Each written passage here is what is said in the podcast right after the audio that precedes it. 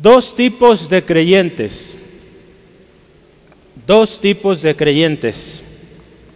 Yo puse aquí como un título alterno, título, título adjunto, dos vidas, dos perspectivas, dos corazones, dos intereses, dos tipos de cristianos. ¿Cómo es esto? Vivimos en un mundo lleno de apariencia, amén.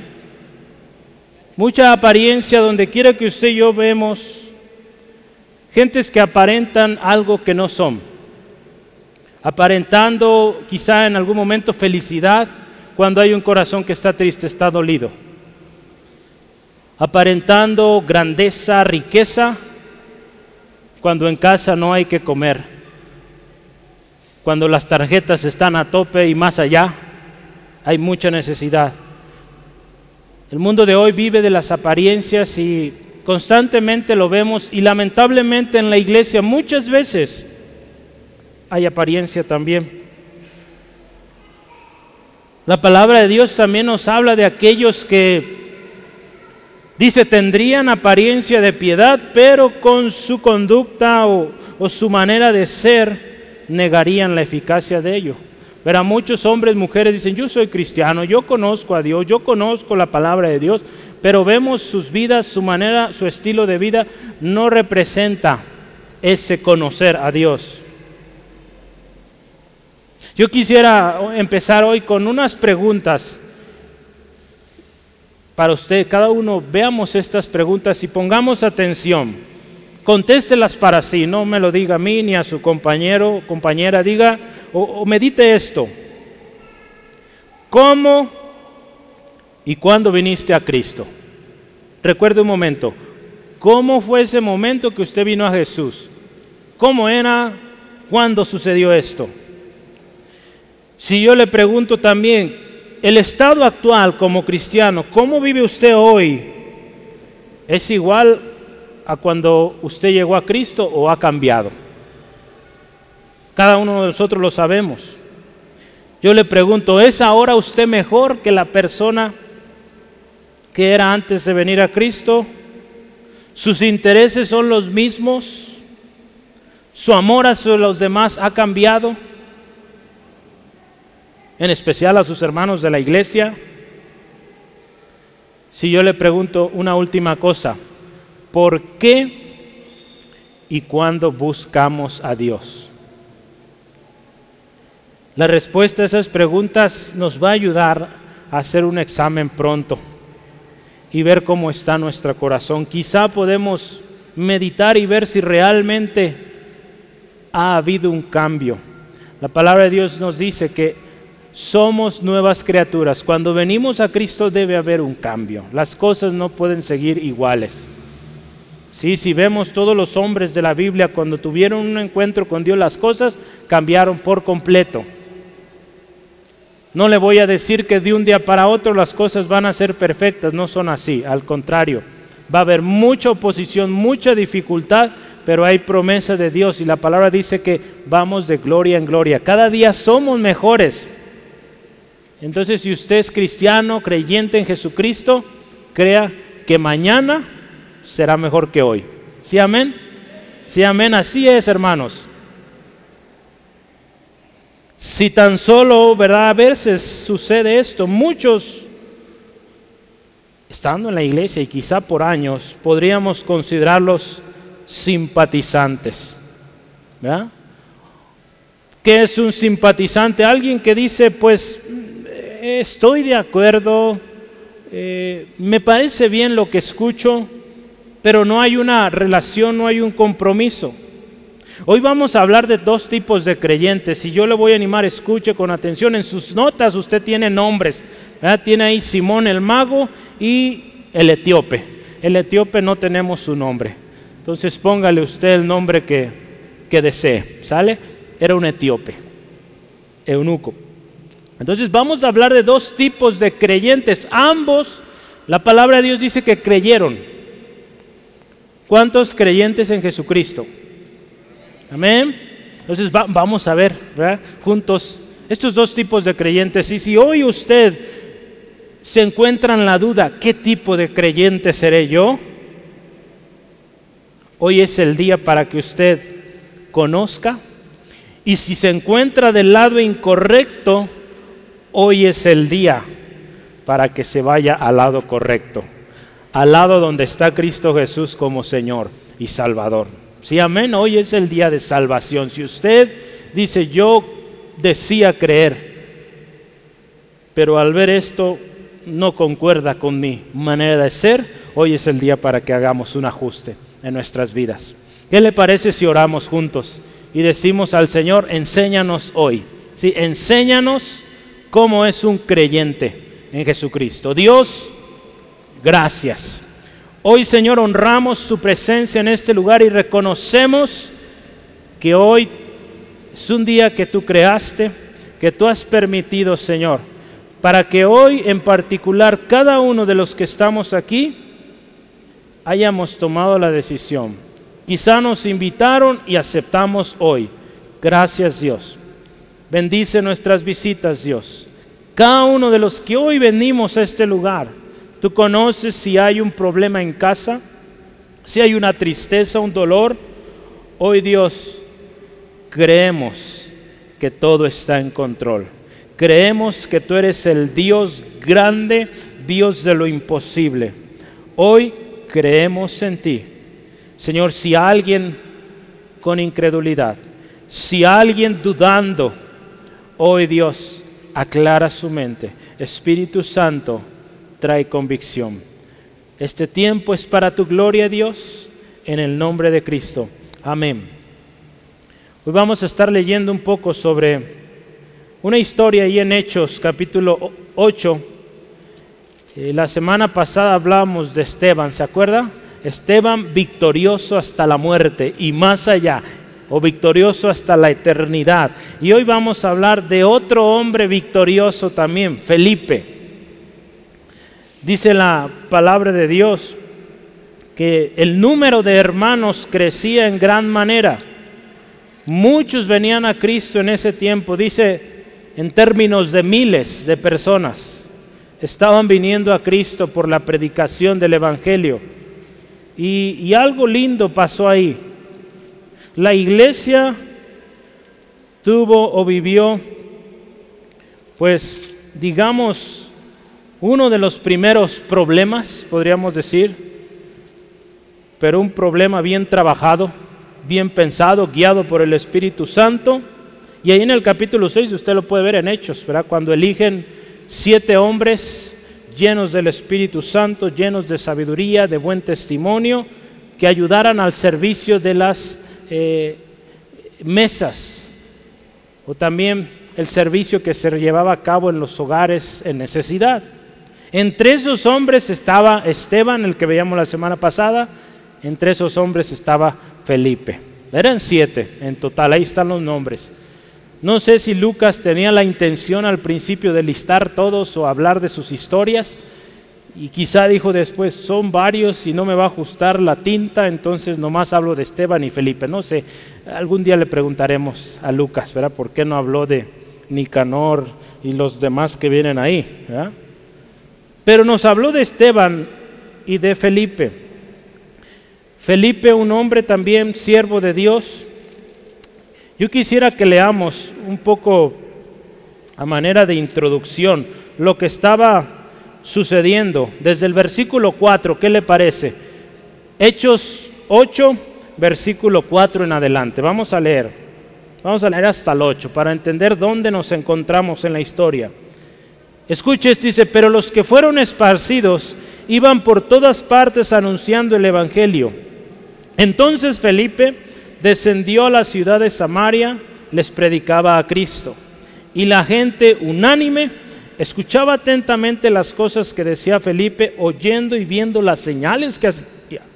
Porque de muchos que tenían espíritus inmundos, salían estando o salían estos dando grandes voces y muchos paralíticos y cojos eran sanados, así que había gran gozo en aquella ciudad. ¿Qué tuvo que suceder? Tuvo que haber persecución para que la iglesia saliera, ¿verdad? Dice que a raíz de lo que pasó con Esteban, ¿se acuerda la semana pasada? Lo veíamos, esta semana leímos, acabamos ya de leer, eh, si mal no recuerdo, ayer, Hechos 7, eh, nuestra lectura como iglesia, y vemos, Esteban tuvo que, eh, pues, ir a esta muerte gloriosa y victoriosa, ¿verdad? Para que la iglesia saliera. ¿eh? Y vemos aquí un primer episodio interesante en la vida de, de esta ciudad, en Samaria. Gente empezó a escuchar el Evangelio y Felipe fue enviado ahí por el Espíritu Santo. Yo quiero que veamos eh, tres cosas. Vamos a ver dos personajes, ya le dije, Simón y también el etíope. Y ambos creyeron, dice la Biblia que creyeron, pero ¿qué tipo de creyentes? Vamos a ver, ¿sale? Entonces vamos a ver los tres tiempos antes de creer, cuando creyeron y después de creer. Entonces vamos a ver, usted tiene notas, ponga mucha atención para que cuando digamos o hablemos de Simón, usted anote cómo fue Simón antes de creer, cómo fue Simón cuando creyó y cuando eh, después de ello, ¿sale? Entonces, esté bien atento. ¿Listos? ¿Sí? Antes de creer, vamos a ver primero, antes de creer, yo quiero que leamos sobre Simón. Versículo 9 dice, pero había un hombre llamado Simón, que antes dice ejercía la magia en aquella ciudad y había engañado a la gente de Samaria haciéndose pasar por algún grande. Hoy en día mucha gente vive engañando. No solo los magos engañan. Hay muchos hombres, mujeres que viven su vida del engaño hacen negocio del engaño. Tantas empresas se han formado engañando. No sé si ha visto los anuncios de la tele en la noche. Hay mucho engaño en eso, ¿verdad? Cuánta gente, ¿verdad?, deposita su confianza en esos artículos para bajar de peso, para un montón de enfermedades y no funciona. Es un engaño. Hoy mucha gente vive del engaño y, ya estamos de alguna manera emergidos en, en esto. Yo quiero que me acompañe, por favor, Salmo 36. Quiero que veamos esto. ¿Cómo es una persona que vive del engaño?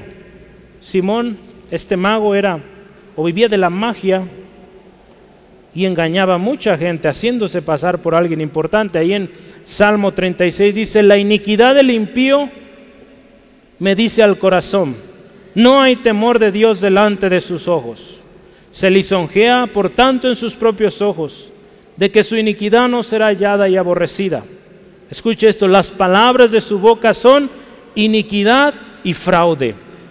Ha dejado de ser cuerdo y hacer el bien. ¿Cuántos hombres, mujeres viven así, en maldad? Así vivía este hombre antes de decir creo en Jesucristo, así vivía. ¿Cuántos quizá de nosotros vivíamos en engaño o engañando quizá? Tristemente, esta es la vida de aquellos que han decidido apartarse del Señor. Viven en engaño, viven engañando, y hay un juicio de Dios, ¿verdad? Determinado. Esto no sucede nomás porque sí. Ahí en Romanos 1, 28 al 31 dice, y como ellos no aprobaron tener en cuenta a Dios, Dice, Dios los entregó una mente reprobada para hacer cosas que no convienen, estando, escucha, atestados de toda injusticia, fornicación, perversidad, avaricia, maldad, llenos de envidia, homicidios, contiendas, escuche, engaños, malignidades, murmuradores, detractores, aborrecedores de Dios injuriosos, soberbios, tanta cosa, mire, inventores de males, desobedientes a los padres, necios, desleales, sin afecto natural, implacables, sin misericordia. Fíjese, todo esto Dios los entregó una mente así porque decidieron ir en contra de la voluntad de Dios, ir en contra de lo que Dios establece, buscando su propia satisfacción, como este hombre buscando ser reconocido, haciéndose pasar por un grande. Dice ahí que este hombre Simón vivía o ejercía la magia. La magia, hermanos, desde tiempos antiguos, eh, si usted lo busca en el diccionario, tiene muchos orígenes. hay orígenes en los babilonios, en los griegos, en las diferentes etapas de la historia siempre hubo magos o gente que practicaba la magia.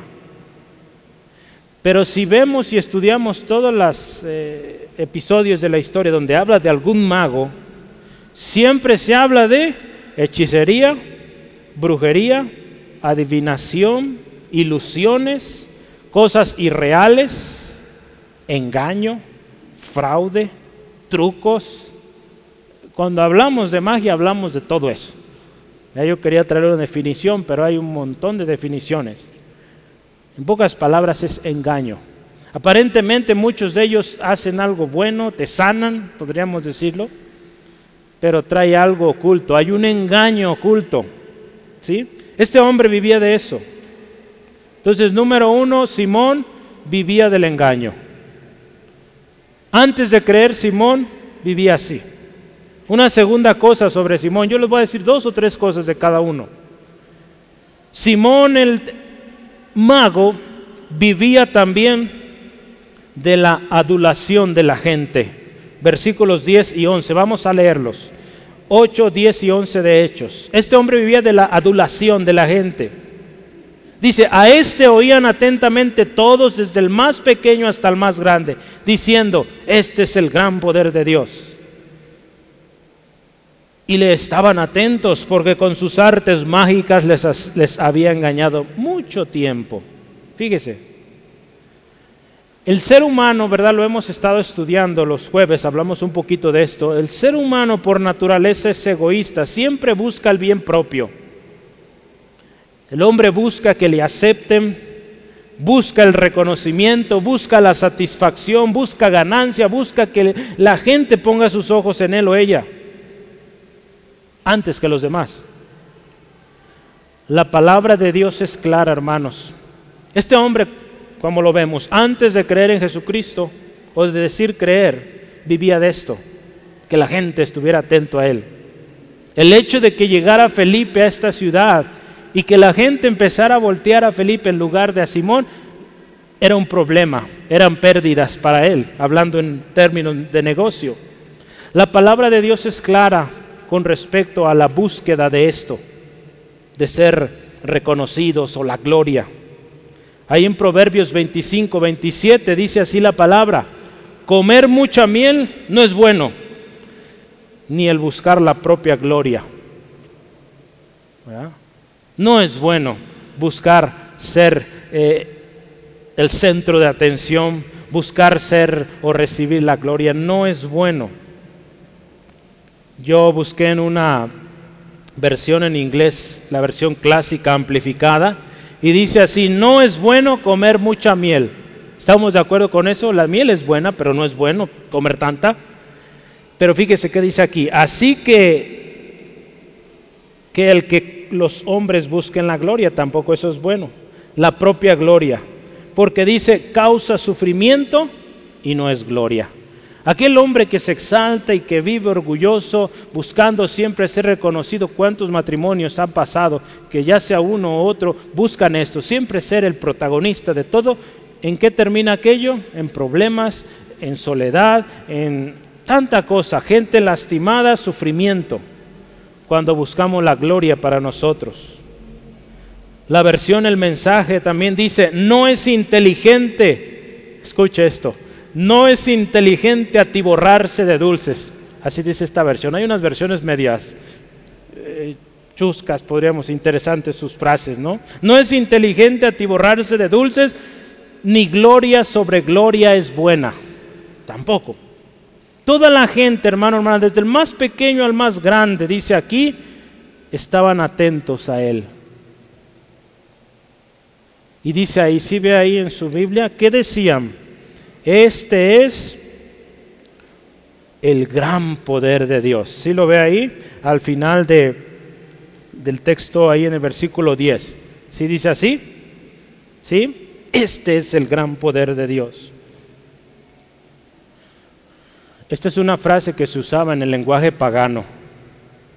La gente que engañaba, así venía. Este es el gran poder de Dios. Y cuando decían eso, la gente se ponía quieta, poner atención a aquello. Lastimosamente era gente engañadora. Felipe no llegó así a esta ciudad. Si usted y yo trasladamos esta frase a 2022, hoy se usa esto y a lo mejor lo ha escuchado. El gran siervo de Dios. ¿Lo ha escuchado? El siervo de Dios. Yo busqué esta frase, el siervo de Dios, y es tremendo lo que podemos encontrar en, internet sobre esta frase, el gran siervo de Dios o el siervo de Dios. Aquí hay una iglesia muy famosa que así llama a su líder. ¿Y dónde está ahorita? ¿Ah? En la cárcel acusado de tantas cosas, inmoralidades, abusos. Esta frase se usa para esos grandes líderes que buscan la adulación, que buscan el ser reconocidos. Jesucristo no nos enseñó a eso. Él nos enseñó a servir, ¿ah? a no buscar la gloria nuestra. Lo que sí vamos a buscar es que Él sea glorificado, no nosotros. ¿Sí, amén? Y si a alguien vamos a dar gloria, es a Él. ¿Sí, amén? Así es, hermano. Entonces, hoy en día se vive de esto. Mucha gente vive de esto. Simón vivía del engaño. Entonces ya vimos dos cosas. Simón vivía del engaño y vivía de la adulación de la gente. La adulación es eso, que recibe gloria, la gente atenta, ay, qué gran hombre, qué gran persona, gran siervo. De esto vivía este hombre. Ahora vamos a ver el etíope. Vamos a estar leyendo los textos comparando. El etíope. Este hombre, fíjese, por el contrario, número uno, vivía como un funcionario de gobierno. En el versículo 27, vamos a verlo rápidamente, dice entonces,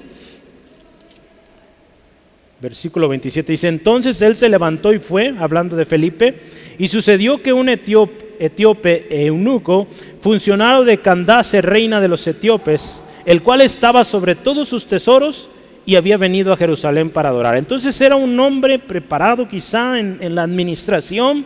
Esta, este término Candace es un título que se les daba a la reina, eh, un poco la historia a la reina madre en, una ciudad o en un pueblo entonces era una reina, podríamos decir. Este hombre servía para ella, era un funcionario público, un hombre de influencia, un hombre de poder, administraba los tesoros, entonces imagínense. Y muy seguramente vivía en el ambiente o en el mundo político. El otro día un hermano nos platicó un poquito cómo es el mundo, ¿verdad? De la política, ¿verdad, José? ¿Verdad? tremendo, es algo tremendo. Entonces, este hombre vivía en un ambiente así, donde había mucho engaño también, mucho eh, abuso de poder. Ahí vivía este hombre, pero dice algo interesante, este hombre vino a adorar. Hermano, en esos ambientes, en la política también, necesita brillar la luz de Cristo. ¿Sí, amén?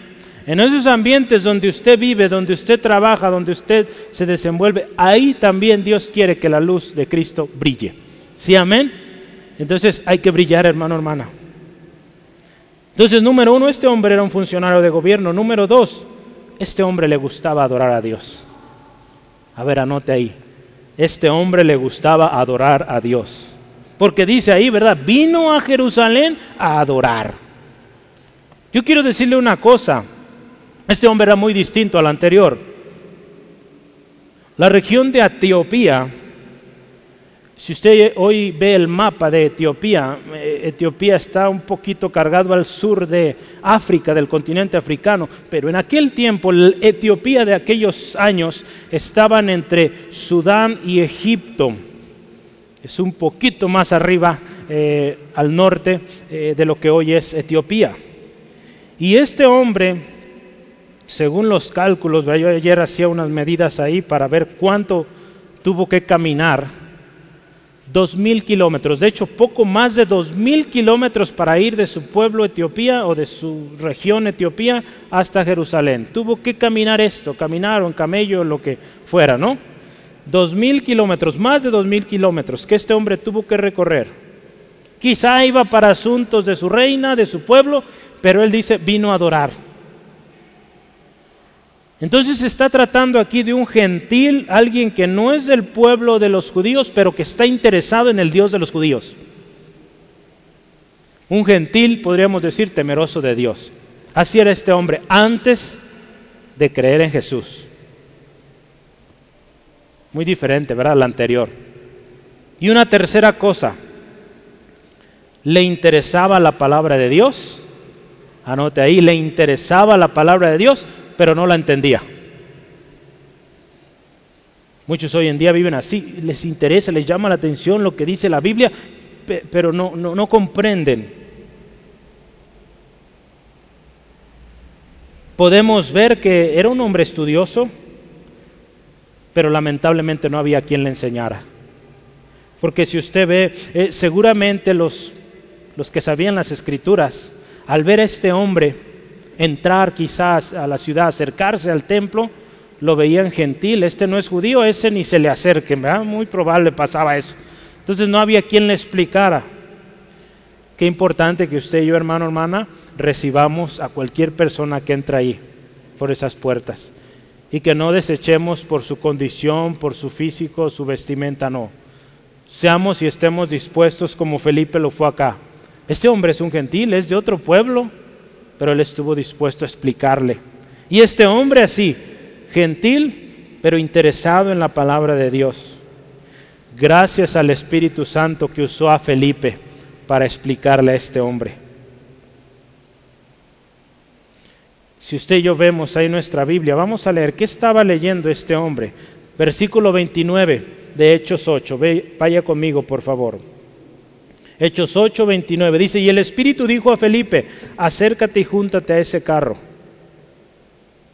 Acudiendo Felipe le oyó que leía el profeta Isaías y dijo, pero ¿entiendes lo que lees? Y el etíope le contesta, ¿y cómo podré si algún, dice, si alguno no me enseñare? Y rogó a Felipe que subiese y se sentare con él. El pasaje escrito o, o la escritura que él leía era, como oveja a la muerte fue llevado, y como cordero mudo delante del que lo trasquila, así no abrió su boca. En su humillación se le hizo no se le hizo justicia, mas su generación, ¿quién la contará? Porque fue quitada de la tierra su vida. Respondiendo al eunuco, dijo a Felipe, te ruego que me digas, ¿de quién dice el profeta esto? ¿De sí mismo o de algún otro? De algún otro es muy probable, de hecho, estas palabras están en Isaías, en Isaías, no sé si está ahí, Isaías 52, 13, sí está creo, ahí está.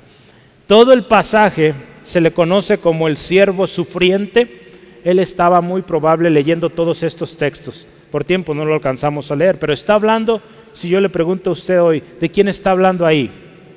El siervo sufriente. ¿Quién sufrió por nosotros? Cristo Jesús, ¿verdad? Así es. Estaba hablando de Jesús, pero este hombre no lo entendía. Este hombre tenía un anhelo por la verdad. Él quería saber quién o de quién está hablando este profeta. Y le dice, te ruego que me digas de quién dice esto. En Mateo capítulo 5, versículo 6 dice la palabra, bienaventurados los que tienen hambre y sed de justicia, porque ellos serán saciados. Es claro, hermano, hermana, que Dios estaba poniendo un, un querer en este hombre. Posteriormente el hacer, como dice Filipenses 2.13. Dios produce, hermano, hermana, en alguien el deseo de conocer la verdad. Este hombre lo tenía. Y gloria a Dios, Felipe, un siervo, guiado por el Espíritu Santo, fue el que Dios usó para dar claridad, para llevar a este hombre a la verdad. Así eran estos dos hombres. Uno vivía del engaño, otro vivía entre engañadores, pero era luz. Era un hombre que buscaba a Dios, buscaba la palabra de Dios. Entonces vea dos contrastes o un contraste entre dos personas, dos personalidades. Ahora vamos a ver al momento de creer. Vamos a ver dos cosas de cada uno. Al momento de creer. Simón el etíope, llegó el momento en que dice la palabra, vea conmigo el versículo 12, creyó. Dice ahí, pero cuando creyeron a Felipe, el pueblo, dice ahí, que anunciaba el Evangelio del reino de Dios y el nombre de Jesucristo, dice ahí, se bautizaban hombres y mujeres. Versículo 13, también creyó Simón mismo. Y habiéndose bautizado estaba siempre con Felipe. Y viéndole, dice, o viendo las señales y grandes milagros que se hacían, estaba atónito. Entonces, dos cosas, este hombre. Número uno, escuchó el Evangelio. Al igual que mucha gente en Samaria escuchó el mensaje de Felipe, quedó atónito, maravillado, sorprendido. Escuchó. Y dice que escuchaba atentamente. Dice, estaba siempre con Felipe. Este hombre, al igual que usted y yo, un día tuvimos la oportunidad de escuchar el Evangelio del reino de Dios y del nombre del Señor Jesucristo. ¿Sí, amén? Todos hemos tenido esa oportunidad y hoy si usted viene por primera vez, hoy es el día en que usted escucha del Señor Jesús, que salva y que da vida. Este hombre en el momento de creer dice, escuchó el Evangelio y número dos, creyó y fue bautizado. ¿Cómo es eso? Si usted se fija en el versículo 13, dice que creyó, ¿verdad? Un creyente, ¿quién es? Alguien que cree, ¿verdad? Por eso se deriva una de la otra. Para un hombre que vivía del engaño, es altamente probable que temía perder su lista de seguidores, ¿verdad? Si vemos hoy eh, con las redes sociales, ¿verdad? Temía perder sus followers. Dejar de ser influencer o influenciante o persona de importancia en ese pueblo. Este hombre temía ello, porque dice, miles de personas, miles de personas se iban añadiendo a la iglesia en esos tiempos y todo este tipo de personas engañadores o que vivían del engaño estaban perdiendo mucho negocio ahí. Mucha gente estaba viniendo a Cristo. No pasaba desapercibido esto. Los cristianos de ese tiempo estaban muy activos y mucha gente venía a Cristo. Si vemos ahí rápido Hechos 2, 40 al 41, veamos qué estaba pasando. Hechos 2, 40 al 41 dice la palabra y con otras muchas palabras testificaba y les exhortaba diciendo, se salvos de esta perversa generación. Así que los que recibieron su palabra fueron bautizados, dice, y se añadieron aquel día, no más, como tres mil personas. Entonces eran en el término de miles de personas. Sería interesante meditar o, conocer cuántos de esos miles perseveraron. E, e, es algo interesante anotar, ¿verdad? Muchos de ellos, como Simón, venían con un interés o con engaño. Hermanos, yo, yo le voy a decir una cosa, cuando solo seguimos la tendencia y no hay una convicción sincera, somos presa fácil del engaño. Y fácilmente seremos movidos cuando venga otra tendencia. Si solo estamos siguiendo la multitud, lo que todos hacen, fácilmente vamos a cambiar. Pero si hay una convicción sincera en nosotros, créame que nada nos va a mover. Este hombre siguió la multitud, él dijo, pues me están ganando muchos clientes. Más vale que me acerque a ver qué está pasando, qué, qué tienen esta gente, qué venden. Entonces este hombre número uno escuchó el Evangelio, número dos creyó y fue bautizado. Vamos a ver ese creer cómo es, ¿no? El etíope. Vamos al segundo hombre que estamos hablando hoy. También escuchó el Evangelio en el versículo 35 dice ahí, Hechos 8, volvemos, tenga su Biblia ahí en Hechos 8 porque vamos a estar leyendo punto a punto. Hechos 8, versículo 35, dice así la palabra de Dios. Entonces Felipe, abriendo su boca y comenzando desde esta escritura, le anunció el Evangelio de Jesús. Dice ahí Etíope, muy bien, aquí es la perfecta oportunidad para hablarle de Cristo a este hombre acaba de leer la profecía del Salvador, del sufriente servidor, y dijo, de aquí me agarro. Y empezó a explicarle quién era ese hombre como oveja llevada al matadero, y empieza a hablarle el Evangelio de Jesucristo, el Evangelio de salvación, el Evangelio del reino de Dios. También este hombre tuvo la oportunidad de escuchar de aquel varón experimentado en quebranto, humillado y muerto para redención de muchos. Qué importante, hermano, hermana, que usted y yo seamos sensibles a la voz del Espíritu Santo cuando nos diga, ve, lo hagamos pronto y sin cuestionar, como lo hizo Felipe. Felipe dice, fue movido por el Espíritu Santo y ahí está. Le dice, habla a ese hombre que va en ese carro. Pronto lo detuvo. Imagínense si el Señor nos dijera, vamos caminando en la calle y nos dice, detén a esa persona y dile que Cristo le ama. ¿Qué haríamos? No, Señor, y si me atropella, Si el Señor nos dice, hagámoslo, hermano, hermano. Usted y yo somos bendición. Y quién sabe si esa es la última oportunidad que este hombre o mujer está teniendo. Y usted y yo desobedecemos. O tenemos temor de hablar o decir. Felipe fue obediente. Y este hombre etíope escuchó el Evangelio. ¿Y qué sucedió cuando escuchó el Evangelio? Le fue abierto sus ojos. Dice también este hombre, número dos, creyó y fue bautizado. Vean los versículos 36 al 38, véalo conmigo. Dice, y yendo por el camino, llegaron a cierta agua. Dijo el eunuco, aquí hay agua. ¿Qué impide que yo sea bautizado? Vea el entusiasmo. Felipe dijo, si crees de todo corazón, bien puedes. Y respondiendo dijo, creo que Jesucristo es el Hijo de Dios. Y mandó parar el carro y descendieron ambos al agua, Felipe y el eunuco, y le bautizó. Entonces este hombre, fíjese, escuchó, entendió, él ya sabía mucho, pero no había sido abierto sus ojos a la verdad. Entonces cuando Felipe le explica, le es revelada la verdad, este hombre entiende ahora sí, ahora sí todo hace sentido, todo lo que he leído. Sus ojos fueron abiertos y fue pronto a este paso de fe, de obediencia. Y dice, ¿qué impide que sea bautizado? La respuesta es clara a esta pregunta. Cree en Jesucristo con todo tu corazón. Es muy seguro que Jesús, que perdón, que Felipe le dijo las palabras de Jesús ahí en Marcos 16, 16. El que creyere y fuere bautizado será salvo, ¿verdad? Mas si no creyere, pues es condenado. Seguramente entre su explicación, Felipe le habló de esto. Y este hombre dijo, pues un paso importante en mi vida como cristiano es bautizarme. Entonces vamos, ¿qué está impidiendo? Y pues ese es el requisito, creer en Cristo con todo el corazón. Con todo el corazón, escuche esto. Ese fue el momento de creer de ambos. ¿Sí tomó nota?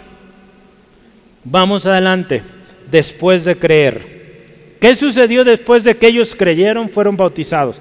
Ya vimos antes, durante, cuando creyeron, y ahora vamos a ver qué pasó después, porque en este momento es clave. Aquí es donde sus corazones son reflejados. Muchos hoy en día, ¿verdad? En grandes campañas atienden al llamado, van al frente, oran, eh, son movidos emocionalmente. Pero ¿qué pasa después? Simón, vamos a ver primero. En los versículos 18 al 19, número 1, ofreció dinero para obtener el poder del Espíritu Santo. Versículos 18 al 19 dice así, cuando vio Simón que por la imposición de las manos de los apóstoles se daba el Espíritu Santo, dice, les ofreció dinero, diciendo, danme también a mí este poder, porque eh, para que cualquiera a quien yo impusiere las manos reciba el Espíritu Santo. Mire, Aparentemente había creído, había sido bautizado, pero no había nacido de nuevo. A la primera oportunidad de negocio dijo, vamos viendo de a cuánto. Este hombre quiso usar su dinero, riquezas materiales para comprar algo que es incomparable, el Espíritu Santo. La verdad o la verdadera intención de este hombre comienza a revelarse. Así como el número de fieles crecía en aquellos tiempos, también el número de engañadores crecía. Gente que entraba a las iglesias y hoy todavía que entra a las iglesias con engaño. Y hay de aquellos que vienen así. Hay juicio tremendo de Dios cuando vivimos del engaño. Gente dice la palabra ahí en segunda de Timoteo 2:13, viven engañando y siendo engañados. Hasta hoy esto es una realidad. Muchos hombres y mujeres se acercan a Dios, a la iglesia, con engaño. Y qué tremendo juicio. Entonces, número uno, este hombre quiso comprar algo que es incomprable. Reveló su corazón, él buscaba el negocio, no buscaba a Cristo. Su corazón fue revelado. En el versículo 20, vamos a leer, por favor. Dice, entonces Pedro le dijo, tu dinero perezca contigo. Una versión más fuerte, intensa, dice, que se pudra tu dinero contigo. Fíjese, versión, es tremendo esto. ¿Sí? Porque has pensado que el don de Dios se obtiene con dinero. No tienes tu parte ni suerte en este asunto, porque tu corazón, escucha esto, no es recto delante de Dios. Ahí el corazón fue revelado. Gloria a Dios, hay una oportunidad ahí, versículo 22. Arrepiéntete pues de esta maldad o de esta maldad y ruega a Dios si quizá te sea perdonado el pensamiento de tu corazón, porque en hiel de amargura y en prisión de maldad veo que estás. Fíjese, Pedro cuando le dices, tú no tienes parte en esto, no tienes suerte en este asunto, indica que la conversión al cristianismo de este hombre no era genuina. La respuesta de Pedro, guiada por el Espíritu Santo, trae una confrontación. ¿Sí, amén? Dice, vienes mal y tu dinero perezca contigo. Le trae una advertencia pero no queda ahí solamente, ¿verdad? porque al final de cuentas es un alma que necesita de Cristo también. Y Él le dice, arrepiéntete, arrepiéntete de esa maldad, arrepiéntete. La condición real de este hombre salió a lucir. ¿Qué tenía? Dice, amargura. Vivía, dice ahí, en amargura y en prisión de maldad. Esto explica, hermanos, el por qué este hombre vivía así, buscando la adulación, buscando la aceptación de la gente. ¿Cuántos hombres hoy en día engañan? Porque están buscando esa aceptación, que alguien los vea, que alguien los escuche. Sobre todo, ¿verdad? ¿Cuántos eh, jóvenes eh, hoy conocidos como influencers, ¿verdad?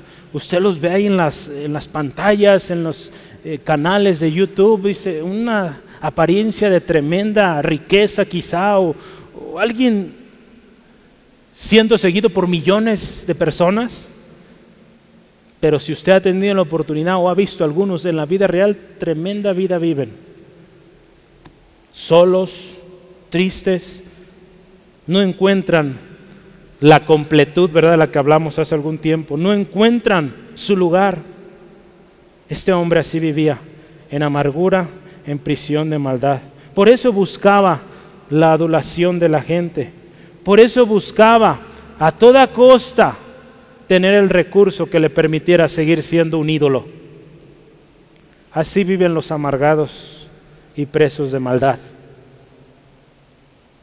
Gloria a Dios, Dios también tenía una palabra para este hombre y la palabra era arrepiéntete. ¿Qué sucede al final? La tercera cosa ahí, este hombre ruega por su vida. Fíjese, versículo 24. Respondiendo entonces Simón dijo, rogad vosotros por mí al Señor, para que nada de esto que habéis dicho venga sobre mí. Pedro fue directo, ¿verdad? Si algo tenía Pedro era directo, era el punto. Y lo que dijo sí estaba fuerte, ¿verdad? Y cómo lo describe en esta versión de la Biblia, pues está todavía más, más directo, ¿verdad? Pero Fíjese, este hombre, rueguen, rueguen por mí, ruega por su vida. No sabemos más del resto de la historia de Simón, porque aquí ya vamos a terminar de hablar de Simón. No sabemos qué más sucedió con Simón. ¿Verdad? No, no, dice más sobre su historia. Pero sus últimas palabras fue rogando por su vida. Quizá alcanzó misericordia, ¿verdad? Esperamos eso suceda, porque aquí se ve un ruego. Muy probable este hombre se arrepintió se dio cuenta que con estos hombres, con ese Dios del que hablaban, no podía jugar el engaño. Su corazón fue revelado. El etíope, ¿qué hizo después de creer? Estamos terminando. Tome nota, hermano, hermana. Dice ahí número, eh, versículo 37, si me acompaña, por favor. ¿Qué hizo este hombre? 37. Ya lo leíamos hace rato. Él dice, ¿qué impide que me bautice? ¿Qué impide que sea bautizado? Él dice, Felipe, si crees de todo corazón, puedes. ¿Qué hizo este hombre? Dice, creo con todo, ¿verdad? Creo en el Señor Jesucristo. Creo que Jesucristo es el Hijo de Dios. ¿Qué hizo primero o qué sucedió cuando este hombre creyó? Su corazón es revelado. Se da cuenta Felipe que realmente el propósito de Dios para este hombre se estaba cumpliendo. La historia de este hombre es muy diferente porque era un hombre temeroso de Dios, anhelante de la verdad. Y sus palabras tan solo fueron, creo en ese Jesús. Creo en ese Jesús del cual me estás hablando. Él dice ahí, reconoce la deidad de Cristo, el Hijo de Dios, reconoce que ese es el sufriente servidor del cual él leía. Él reconoce que Jesucristo, al él reconocer esta palabra en Isaías, él reconoce que Jesucristo es ese sacrificio vicario. ¿Sí sabe qué es esto? O que sustituye. Cristo es ese sacrificio que sustituye lo que nosotros debimos haber sufrido. Esta palabra confirma lo que usted y yo predicamos, hermano, hermana. Nosotros predicamos el arrepentimiento, perdón de pecados en Cristo Jesús. Y este hombre cuando dice yo creo, creyó la verdad del Evangelio, creyó que Jesucristo es el que salva, que Jesucristo es el que da vida. ¿Cuántos aquí creemos esto? ¿Cuántos creen que Jesucristo salva? Él salva y da vida, Él restaura. Pablo lo explicó de una manera, yo le puse aquí en mis notas, de una, de una manera magistral, preciosa, perfecta, en Romanos 18 al 13. Si me acompaña o quiere escuchar atento para que no se me distraiga, Romanos 8, perdón, 10, perdón, Romanos 10, 8 al 13. Dice así la palabra del Señor. Mas ¿qué dice? Cerca de ti está la palabra en tu boca y en tu corazón. Esa es la palabra de fe que predicamos. Que si confesares con tu boca que Jesús es el Señor y creyeres en tu corazón que Dios le levantó de los muertos, serás salvo. Ese hombre estaba creyendo esto. Porque con el corazón se cree para justicia, pero con la boca se confiesa para salvación. Pues la escritura dice, todo aquel que en él creyere, que en él creyere no será avergonzado, porque no hay diferencia entre judío y griego, pues el mismo que es Señor de todos es rico para con todo lo que le invocan, porque todo aquel que invocar el nombre del Señor será salvo. Aquí está lo que este hombre creyó en su corazón, con todo su corazón, y confesó, Jesucristo es el Hijo de Dios. Eso sucedió después de que este hombre creyó.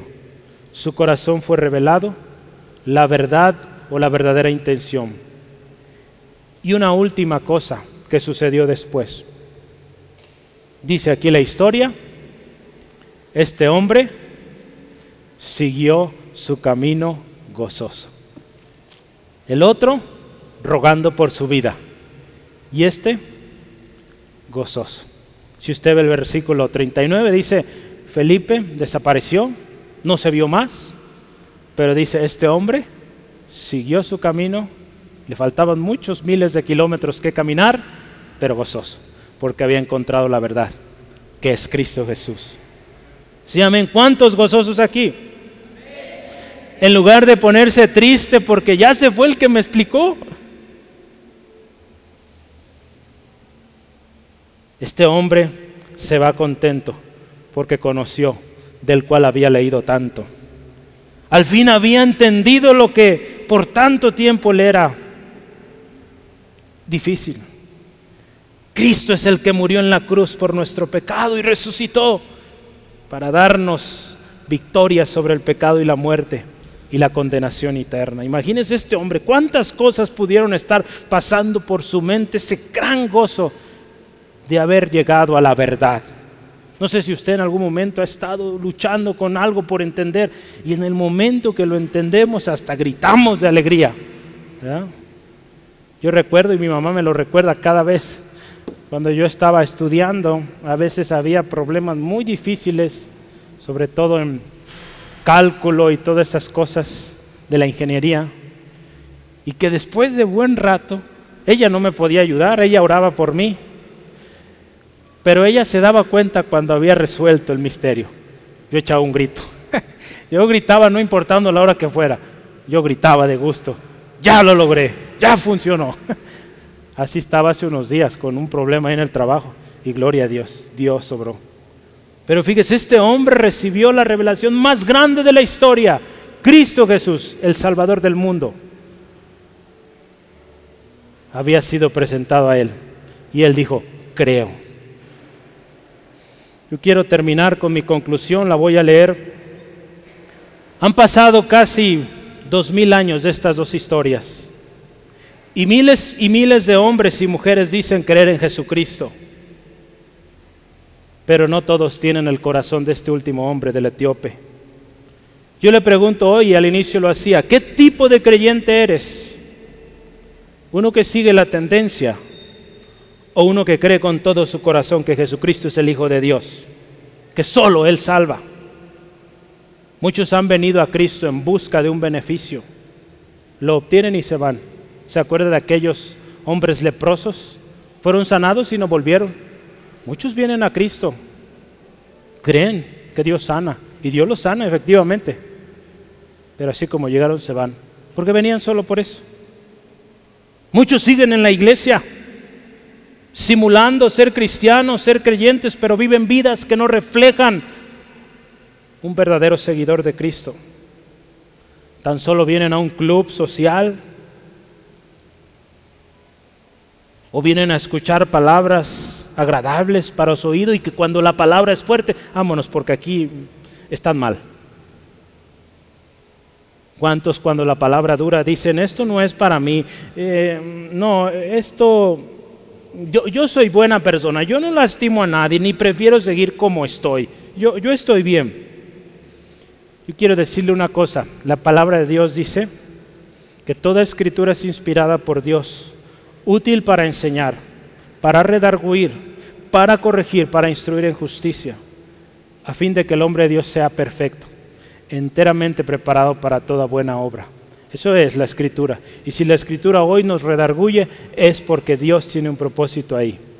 Si la palabra de Dios hoy nos enseña, es porque Dios quiere un cambio en nuestras vidas, hermanos. La vida cristiana no es algo que se estanca, es un cambio constante. La misma palabra lo confirma. Vamos de gloria en gloria. Estamos siendo renovados cada día. ¿Es esta su realidad? ¿O estás estancado y no estás avanzando? ¿Cómo estás hoy? ¿Estás gozoso? ¿O te sientes como ese mago, quizá dentro de ti rogando por tu vida? Necesitamos hoy hacer un análisis y que Dios revele, pedirle a Dios, revela la intención real de mi corazón. ¿Por qué estoy aquí? ¿Qué estoy buscando? No sabemos la historia de este hombre Simón, pero sí sabemos el final del etíope. Gozo. Siguió gozoso su camino. Yo le pregunto, ¿y cuál quiere que sea su final, hermano? ¿Gozoso? ¿Quiere vivir en gozo pleno? ir avanzando, creciendo en el camino? ¿Cuál quiere que sea su final? ¿Con el Salvador, Jesucristo? ¿O con el engañador, con el diablo? Hoy el Evangelio se ha hablado. Solo Cristo salva. Arrepiéntete, pide perdón y alcanzas misericordia. No importa tu condición, quiero decirte, no importa la condición que vivas, de dónde vienes, tu origen, lo que has hecho, no importa. Hoy escuchaste dos tipos de personas, que aparentemente uno de ellos creía, el otro creyó de todo corazón. Y ambos escuchan, ambos escucharon el Evangelio y tuvieron la oportunidad de decir creo. Pero no había un corazón sincero en uno, en el otro sí. ¿Cuál es su decisión hoy? Yo le invito que con todo el corazón hoy digamos yo creo en Jesús, el Hijo de Dios. Sí, amén. Que haya nuestro corazón así como este etíope. Un hombre no judío, pero que entendió quién era el que podía salvarle. Sí, amén. ¿Por qué no cierra sus ojos, por favor, ahí donde está? Y hoy, con todo nuestro corazón, usted ha escuchado a lo largo de este tiempo preguntas sobre qué tipo de creyentes somos si hoy fuera su último momento o día en la tierra, ¿cuál sería su final? Imagínense por unos segundos. Usted fallece, se encuentra ante la presencia del gran juez justo, soberano, creador de todas las cosas. Usted está ahí enfrente. Imagínense esto. ¿Cómo estaría usted? ¿Estaría gozoso, contento porque le van a dar la bienvenida? ¿O estaría gritando, rogando por su vida que no lo enviaran a ese lugar de sufrimiento? Si hoy usted terminara sus días, ¿cuál sería su final? ¿Alegría, gozo? ¿O gritos, lamento, condenación eterna? Hoy es el día de la decisión y es el día en que usted y yo, si hemos vivido de las apariencias, hoy es el día de decir, yo ya no quiero vivir así, yo quiero vivir una vida genuina. Porque ¿a qué nos lleva a vivir de las apariencias? Al final quedar solo, al final quedar condenado. Hoy el Señor Jesucristo nos llama y nos dice, cree con todo el corazón, cree con todo el corazón y serás salvo. Si usted hoy quiere, ¿qué le parece si oramos juntos? Hoy la invitación me gustaría hacerla a todos aquí presentes. Hoy la palabra de Dios ha sido clara y, y hemos todos aquí presentes, tengas poco, sea tu primera vez, o tengas años en el Evangelio, hoy el Evangelio una vez más ha sido presentado a tu vida y tú has visto cómo es un corazón genuino delante de Dios. Quizás has estado por años viviendo apariencias. Hoy tú sabes, Dios te conoce. Simón vivía del engaño, pero él vino un día ante un grupo de hombres llenos del Espíritu Santo contra los cuales ya no pudo engañar más. Él rogaba por su vida porque su engaño fue puesto en evidencia.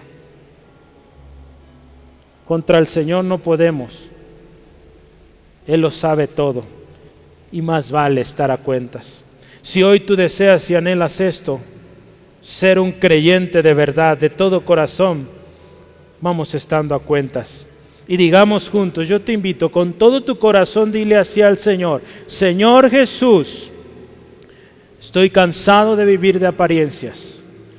Hoy yo quiero ese gozo verdadero. Hoy yo quiero que mis días finales, mi último día, y más allá cuando llegue a tu presencia, quiero seguir gozoso. No quiero la condenación Hoy me arrepiento de todos mis pecados. Te pido perdón, Dios. Acepto a Jesucristo como tu Hijo. Acepto a Jesús como mi único y suficiente Salvador personal que me lleva a toda verdad y no vivo más de apariencias. Ahora vivo una vida genuina porque Jesucristo es mi Salvador y me ha hecho especial. Y tengo un propósito. Tengo algo que hacer.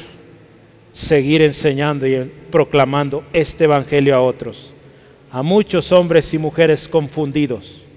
Que yo sea esa luz que va en esos lugares donde voy.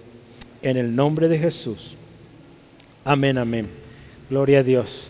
Si usted hizo esta oración con todo su corazón, crea, el Señor escucha. Él conoce y atiende al corazón sincero, al humilde, y Él restaura. ¿Sí, amén?